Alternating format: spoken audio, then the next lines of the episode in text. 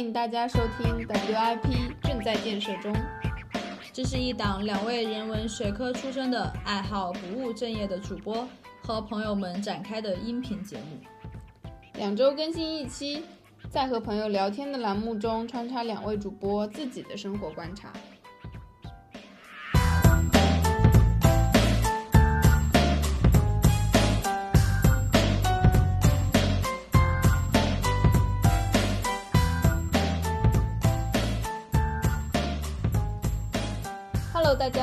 我是主播 IC，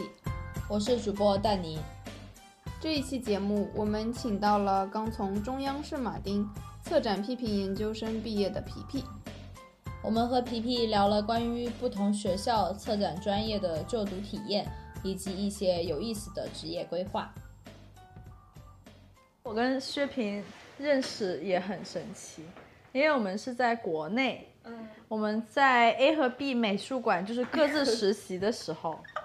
然后然后就是有交叉的活动，所以在活动上面认识的，就等于是一个互相给对方做导览这样的一个东西，对吧？当时是我带我们馆的志愿者，就是一个志愿者福利带他们去你们馆参观嘛，然后当时是你帮我们做的导览。我就是导游带他们去玩，然后你帮我接待了我们。对的，对，而且我记得当时那个展好像还是一个潮玩艺术家。是，我就看到很很痛苦。对，拼命的说服自己说，这个人他有很深很深的呃什么童年经历啊、人生阅历，都跟他的潮玩非常相关。就是我，就是我要不停的说服自己这个。然后后来我们就去了他们馆，因为那个时候是百物去的。对，然后。是我我我记得是另外一个女生给我们导的，反正我们就这样认识了。然后后来是申请硕士的时候，进了就是我们有一个申请群，进了同一个群，发发现哎对方都在这个群里面。嗯，你本科学的是？我本科是会展经济与管理，会展是偏商业展览的那种。然后你现在学的是文化批评和策展。那你觉得有什么不一样吗？那是完全两个领域了，因为它商业展览的话，它我们学的课程更多的是管理学、经济学以及项目流程的管理，然后它更侧它的，嗯，会展它就是通常那些车展呀，然后是一个贸易贸易交交易的场所，然后我们我当时实习的公司会展它就是，嗯。一个提供一个平台，让观众和交呃和那个产品供应商他们有一个见面的机会，是一个产品展示中心，然后让大家有交交易的机会，就是这样而已，是一个三方的一个活动，它就是更偏向于商业，它的目的是为了卖出售商品，嗯，让钱动起来，嗯，所以它是，嗯，它这个专业是教我们成为打工人的。依据现有的公司的体系，我我们不可能没有那个能力去完全的去撬动那么大的一些跟那么大，比如说宝马呀、奔驰啊这些公司去谈合作，然后让他们来中国市场展出，然后再吸引吸引其他的呃观众过来参观或者是采购。一般就是它已经固定成型了，比如说就是多少多少届什么什么展这样子。就是在他既有的基础上，然后一般这个实习生啊，或者是会展公司，他们的工作就是对接观众，就今年的参展商，呃，对接观众和参展商，向一方面是向观众宣传和沟通我们今年有什么什么亮点不一样的活动，一方面就是参展商，就是就是去对接更多好像更出名啊、更出众啊、更厉害的角色，他们参展商过来参展。那你为什么换了一个专业？呃，都是展嘛。然后我当时在上海的时候，会经常的看一些艺术类的展，就商业展也看，然后艺术展也看，就就想多看一看有什么不一样的东西。然后就，然后就一发不可收拾，就进美术馆先做志愿者，做完志愿者做实习生，然后就想当策展人，然后就学了策展这个专业。你觉得哪个你更喜欢？哪个更喜欢？那论创造性、论文化的话，我肯定还是更喜欢策展艺术行业的这这个方面。它是更多的创意，然后更多的一些社会责任。就是你除了嗯要跟自己说话，你就是你不可能人这辈子如果只只赚钱，就是当螺丝钉，其实很枯燥很累，赚不到钱也。对，而且也赚不到钱。然后，然后做艺术行业的话，尤其是我，嗯，读读了策展之后，现在毕业之后再去想，策展人他的本身就是为一些人说话，用嗯，去把自己看到的，用展览的语言或者是其他的活动，然后向更多的人去推广出去这些理念，让更多的人去发现我们身边还有这些现象，还有什么值得关注的，然后就是就是从内在去帮助人重构一下内心吧，我是这样理解的。那艺术策展比商业策展的受众是不是小很多啊？你策一个艺术展览，你要联络的人比你嗯参与一个商业的展览的要联络的，或者说整个群体数量都要小很多。是，它是不是一个概念的？像会展会展公司中，它是需要多个部门，或者是一个部门的多个人同时去对接的。然后在艺术行业，就是大家是一块砖，哪里需要哪里搬。就是策展人他可能又是，嗯，一个资源的调度者，又是这个是已经后期。嗯，从前期的话，策展人他就是首先要做一个研究者，然后他要。对一个社会现象进行广泛的调研，然后深入的研究它，然后得出一个结论，然后再去寻找相应，然后它有一个话题、一个中心之后，再去寻找相应的艺术家作品，然后再去看看有没有其他的空间有机会给可以给展出，然后再嗯根据艺术家和空间，然后再去找赞助。你刚进入这个领域，会不会发现这个事情比你想象的要多得多？嗯，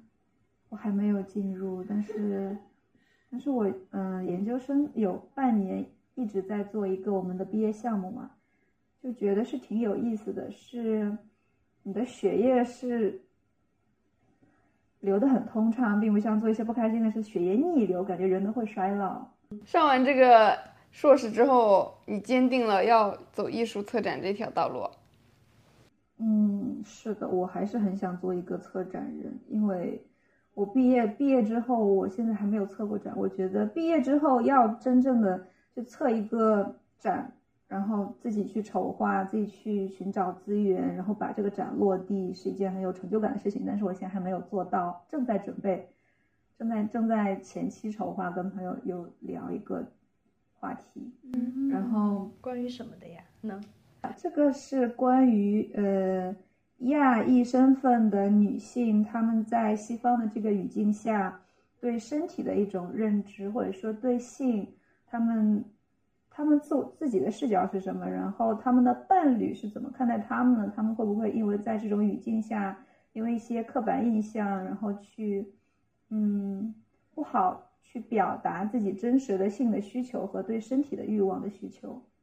策展的时候，我还想问一个问题来着，就是你不是之前写了说，你问我们说，哦哦，什么是我们讨厌的展览形式？对对对对对对，什么是我们不喜欢的展展览形式？策展人要策一个展览之后，他有场地什么的，然后会招募艺术家，但是他要求艺术家给这个活动给钱才能参加这个展览。哦，参展费啊，对，嗯，你们有参展费吗？我们在尽量找赞助，然后如果找不到赞助，那些费用我们会就是最后算出来平摊，而不是刚开始什么都不知道就问你要很多钱。嗯，他们基本上就是会告诉你要收多少钱，然后开始招艺术家。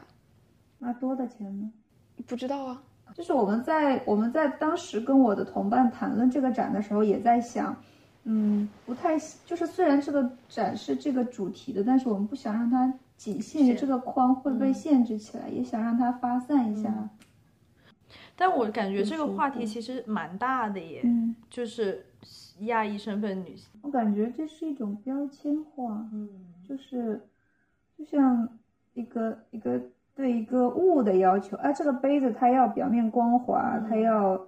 什么通体是白色的，然后这个小狗它要毛茸茸，性格要温和，是一种很主。这个视角是很主观的，就是很有控制欲的一种。对他，他不是把对方当成一个同等的。但是如果是在两性，就是恋爱这种，就是我希望我的另一半是什么什么样的人，这个好像是更更多的是出于自身的需求。其实我们看对方都是一种很主观的视角去看，把对方当客体的。所以你们策展的时候会先定一个主题，然后从这个主题出发去找相关主题的艺术家，还是邀请艺术家做相关的主题？我自己呃策展的方法就是，我有时候是从自己出发，有时候是自己看到了一些，然后让我感受很深，然后从这个视角，就是作为一个灵感来源，然后我就深刻调研影响，就深入的调研这个原因的影响因素是什么，什么导致了它，然后它是如何被框架，如何被定义的。然后，然后就是研究的差不多了之后，差不多会有一篇小论文的形形式的形成，就是，嗯，然，嗯，这样就差不多是展览的理念、展览的文本内容有一个大的框架，有很细深入的研究，然后我才会看一些找寻找一些艺术家和他们的作品，然后同时去看空间。一起去挑空间，然后作品怎样在现场落地，它以什么样的形式怎么摆放，这个也是要跟艺术家一起去沟通的，而不是说我是一个很就是主导，然后艺术家很被动的被放置，然后如果能，然后同期就是找赞助嘛，就求合作这样。但是我觉得最基础的，最基础的就是你展览的前期的文本，就是对我来说，它它的地位就相当于是一篇小论文。是要很深入的，而不是就是为了做一个展，然后哦，OK，我现在有一个有一个理念拉过来，然后有这么多的艺术家的作品好放过来，然后放到一个空间给大家看。我觉得一个展览是一个研究的结果的展示，它只是一个形式的表达，不需要一定是展，也可以是一些活动、讲座、研讨会什么的都可以，甚至是嗯茶话会。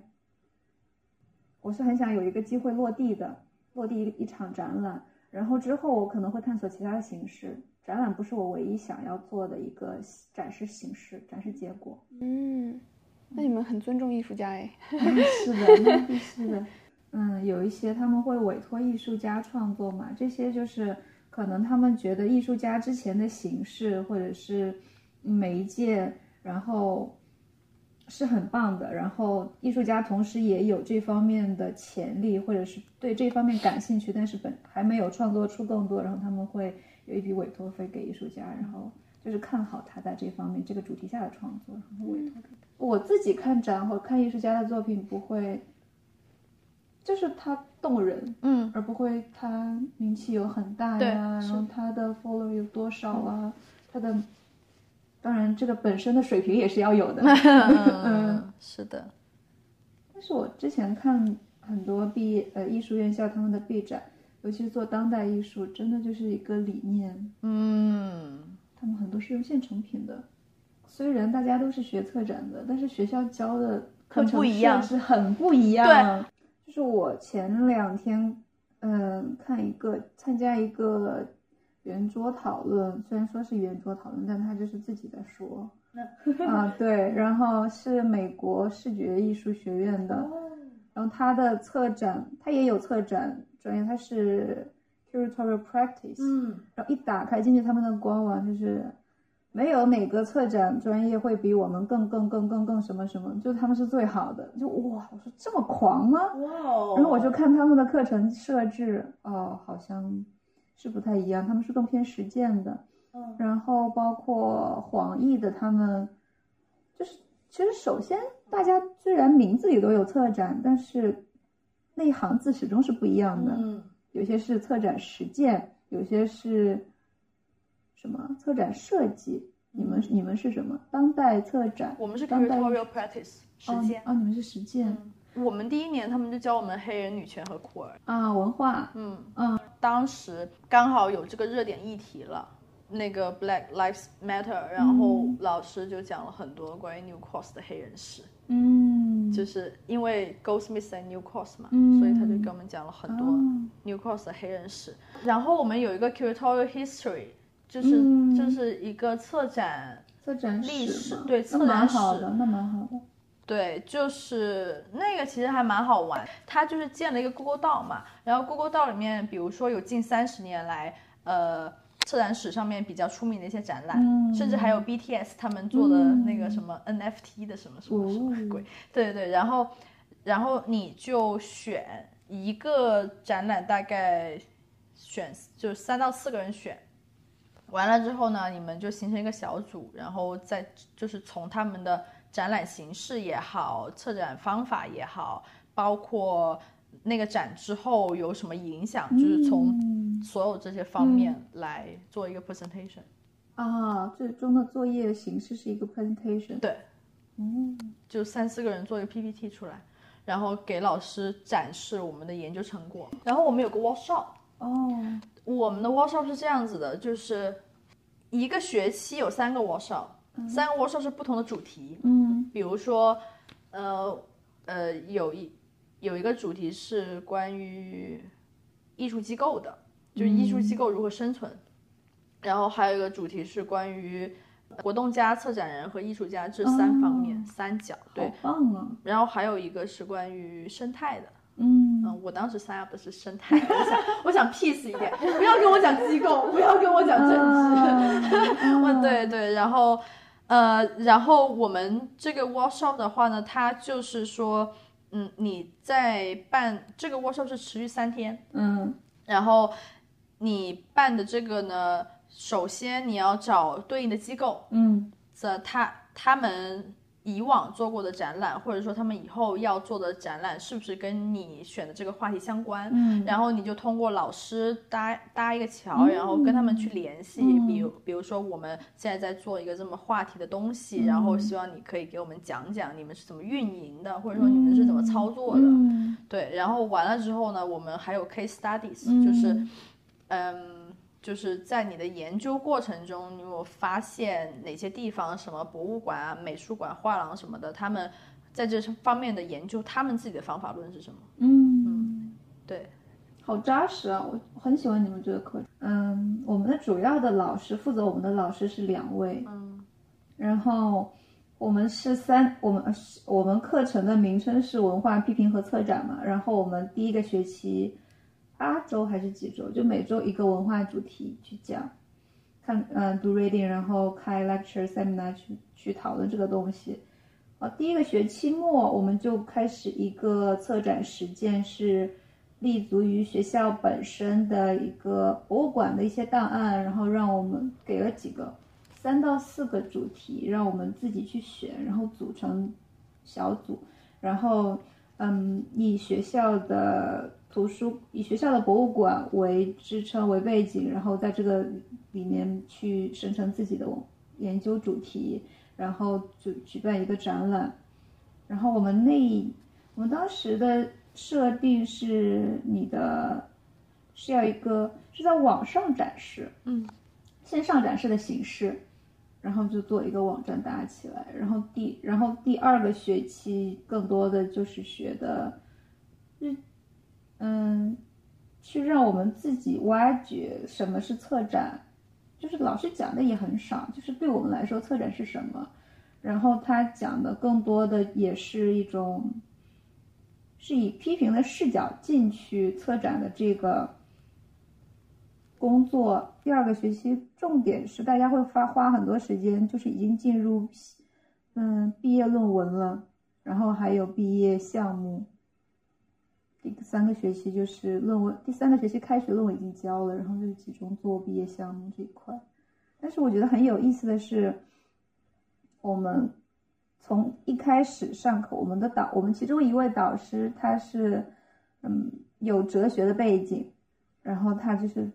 也有，他也研究易经，就是艺术疗愈这一块也、也也有涉及，然后他就会带我们，首先一上课好，大家闭上眼睛五分钟，设一个闹铃，五分钟倒计时冥想，带我们一起冥想，我说你什么，你现在感觉怎么样啊？你嗯。你今年想收获什么？然后你的情绪是什么样子的？你觉得怎样才能调整好？什么是对你有帮助的？就是今年这个课程，去年哈、去年毕业，它让我学到更多的是去内在的探索自己，就是我自己的情绪规律是什么，然后我自己的擅长的是什么，然后怎样把它发挥的更好，然后在最后的毕业项目中学到更多的是怎样去寻找资源。就老师说，我们是有跟外界一个画廊合作的，就那么有声望的一个机构带他们，然后做一个很很有影响力的一个活动，邀请很多各界名流，他们也享受其中，并且在简历上也很漂亮。然后我相信他们自己也是有很多收获的，落地，开一个开幕晚开幕晚会，然后问他们能不能用他们的空间一晚上啊什么的，包括网络网站的搭建。因为很少有见一个策展人他一直做这一个主题的展吧？，对的，我觉得很比较少。是，但是艺术家他可能就他的媒介，要么就是他选择在这个媒介里一直做实验，然后要么就是他会选择这一类主题一直做，他的改变的空间没有大的，嗯空间也是比较有限的。局限一点。但是现在的艺术家是为了为了创造符号而创造一个自己的符号。其实我感觉就跟演员一样的，就跟就是有一批人，比如说他们就是演偶像剧出道的，然后从此之后市场也好，投资方也好，给他定位就是你以后就只能演偶像剧，然后他要是。他他就是很难再出那个圈子了，他很难演悬疑剧，或者哪怕是他演悬疑剧，可能他也是演一个漂亮的花瓶啊什么的，嗯，就是因为他一开始出名的时候，他的定位就是这个，策展人可能他有他的本身的这个角色是他可以说不，嗯，我觉得是吧？因为他可能会跟资本，他是批判资本的，嗯，就是批评做艺术批评，批判这个市场，批判学院，批判机构。你主要是研究的是哪个方向？研究生的时候，我们嗯，我是对展览空间感兴趣的，因为我本科是会展经济，然后它是一种商业展览，是从那样的一个那样的一个展馆里面的这这种展示，然后在实习实习的过程中是在美术馆的空间里。然后也会看一些其他的展，为什么都是这种白墙啊、白盒子啊？然后我当时选择读策展，然后以及最初始的兴趣就是展览空间有没有更多可能性，就是然后这样对，嗯，展览空间的改变会对艺术品的挑选择，然后以及展陈方式有什么有什么不一样的改变，以及对观众的视觉，就观众。进到一个白盒子的空间和进到一个更另类的、更更有自身背景的一个空间，它的场域有什么变化？学艺术史的时候，我们也会说，比如说我们在写东西之前，我们老师就会说，你要找清楚你的定位是谁。就是假假设同样你们都是写文艺复兴的，然后如如果说同学 A 的受众群体是儿童，嗯比如说是十一岁呃到二十岁青少年，那你写作的手手法就不一样了，你要往更你要往更贴近这个年龄阶层的人的手法去写东西，可能会更加易懂一点。然后如果说同学 B 他想写的是呃二十二岁到二十六岁这种大学生在在读的话，那你的写作手手法就是要更加 academic 一点，学术型一点，因为他们这样子的话，他们才会觉得说自己学到了这种东西嘛，是吧？如果你让一个大学生去看一个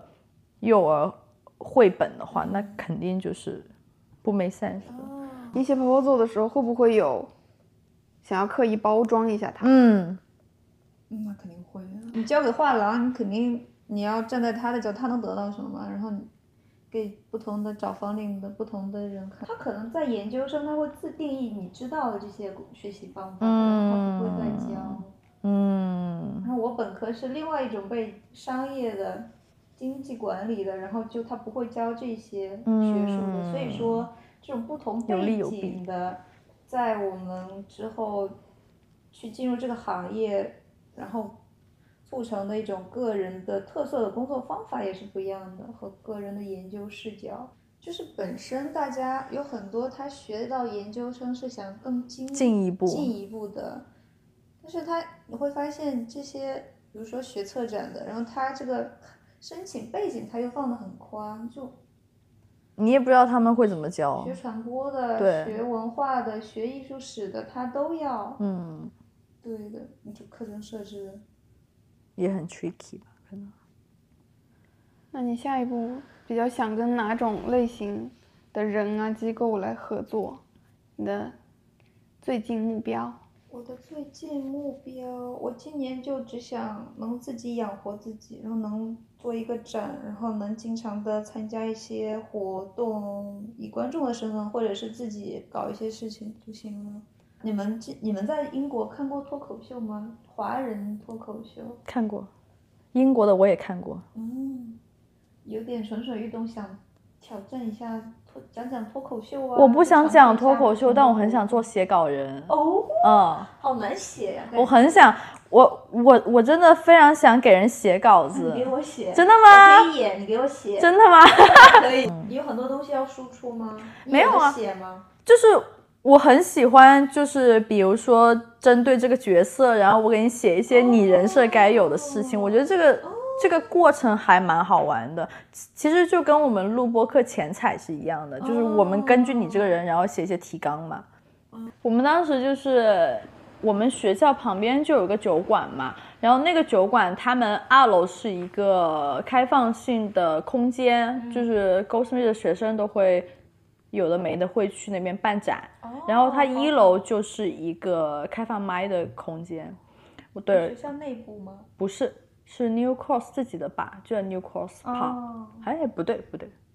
是那条路是以那条路命名的吧？但我忘了那条路是什么了。然后，然后我们当时我就拉着几个朋友去看了一场开放麦，嗯，哇，那仿佛就是三个小时的英文 lecture，太痛苦了，太痛苦了，而且我不知道我为什么这么想不开，我我应该先去先去看一次中文的开放麦，我再去看一次英文的，因为有很多事情听不懂。然后呢，他们那个空间选演员啊，就是会选一个酷儿，选一个黑人，再选两个白人，哎，就是所有事情，我觉得在这里面都是一样的，就不管是艺术市场也好，还是像这种开放麦的演员的市场也好，他们大多数人都会以这个角度先出发。这几个位置先给大家留起来，嗯这几个位置先先定好，嗯，对，其他的再填进来。对对对，就是会这样。然后他们开哦，然然后压轴嘉宾是一个区域内还挺有名的一个脱口秀演员，然后他讲的东西我听得懂。我觉得这个事情真的就是。就是成熟一点的演员，他就会知道普通观众想听什么。讲了脱欧，然后他讲了呃英格兰跟苏格兰人的口音问题，然后他又讲了一些嗯呃欧洲其他人的口音的问题。然后我当时是跟我的一个德国朋友一起去的，然后他正好那个人在讲德语，然后我朋友就笑了。就是前面的可能都很难笑，然后我朋友就笑了。就是我觉得这有就是就是稍微成功一点的人，他可能就更知道观众想听什么，他他可能会为观众去服务的多一点。嗯，他可能他自己的那个倾诉欲已经不是那么重要了。他会分析一下观众受众。对，看了看了一场开放麦，是我第一次在这儿看开放麦，然后我很我很我很享受那些演员青涩的时候他们的表现，就是、嗯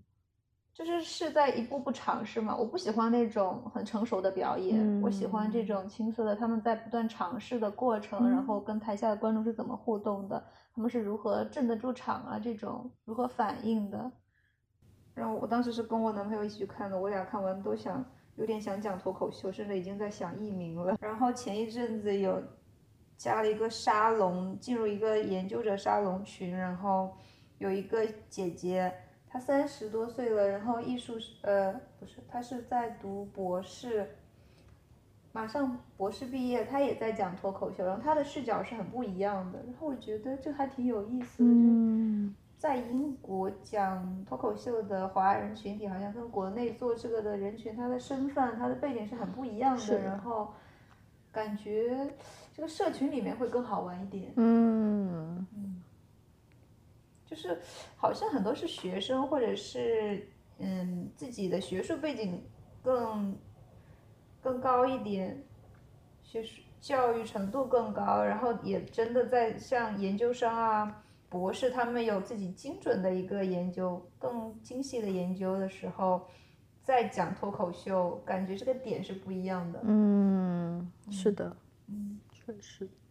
就想看看他们在在说些什么，然后然后我自己讲的话是想挑战一下自己，就是他们很就是上次去开放麦，他们很多人为了有素材讲，有稿子写，就是会体验更多的生活状态，嗯工作特意去火锅店啊，然后去奶茶店啊什么的。嗯就为了找素材，我觉得是，如果我做脱口秀，这个可能会反向的激励我去踏出舒适圈，去尝试更多。嗯就是我，我有朋友，他是看展的时候，他会完全进入到艺术家的作品中和展览提供的一种理念中，就沉浸了，然后他会觉得看展很累，他要跟艺术家共情。嗯，他是艺术家吗？不是，他是，嗯，学什么的？他是学哲学，为了进入到构建的这个情境、这个作品中，想要去感受那些，然后他会觉得，如果不认真的感受，你是不尊，就是对作品的不尊重，这样。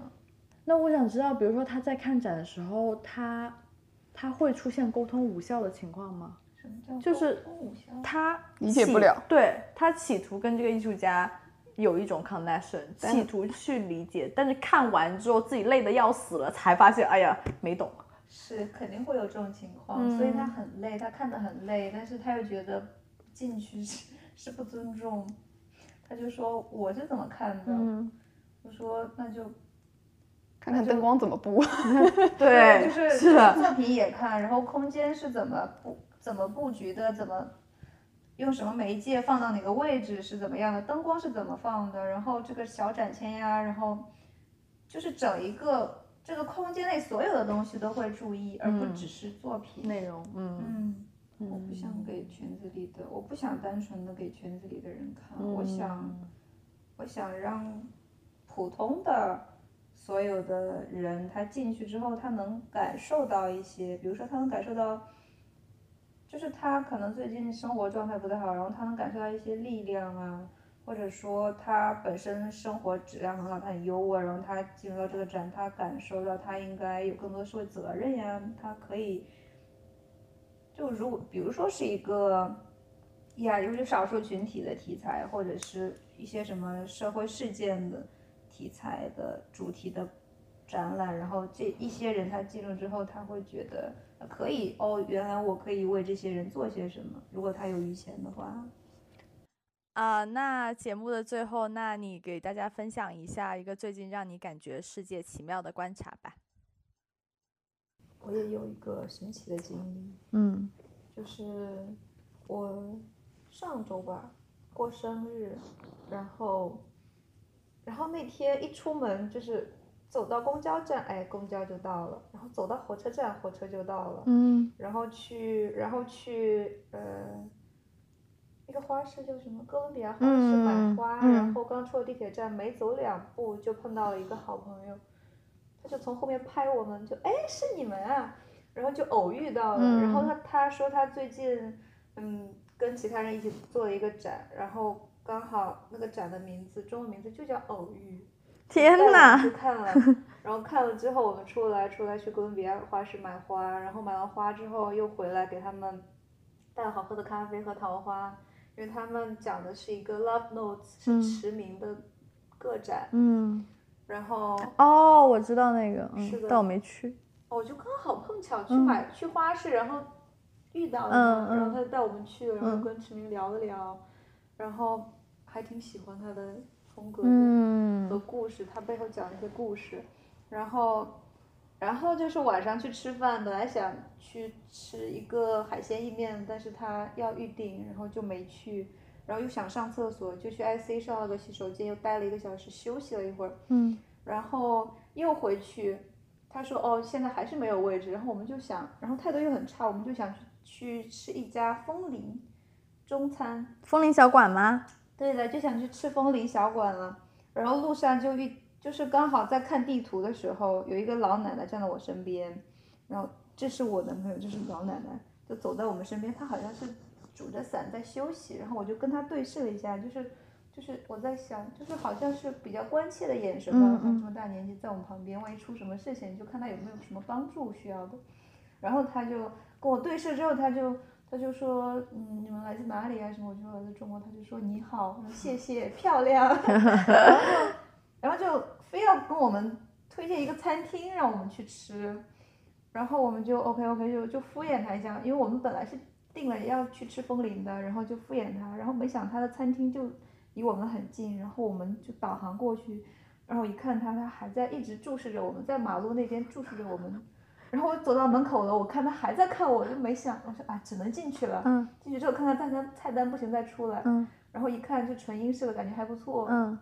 就坐着吃了，然后吃吃饭就感觉像在朋友家做客一样，那个小馆很亲切。然后正吃一半，就有有听到店主跟其他人说生日快乐什么的，然后我就哦也生日，然后我就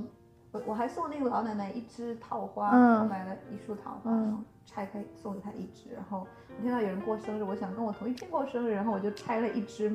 又拆了一支，然后送给那个人，我就拽着那桃花就狂奔到他们那桌，嗯。很嗯搞笑。然后，让他指指我对我，他我是跟他对面站的，他们坐着，然后我跟他说话，就指指我旁边，他说他也过生日，他是我的双胞胎兄弟。天哪！就如果不是那个老奶奶推荐，我我没偶遇到他，也不会偶遇到这样过生日的。然后我就跟他们送完桃花和祝福之后，I 我就回来吃饭了 Say them loud, say them clear for the whole round world to hear. I wish I could share all the love that's in my heart. Remove all the bars that keep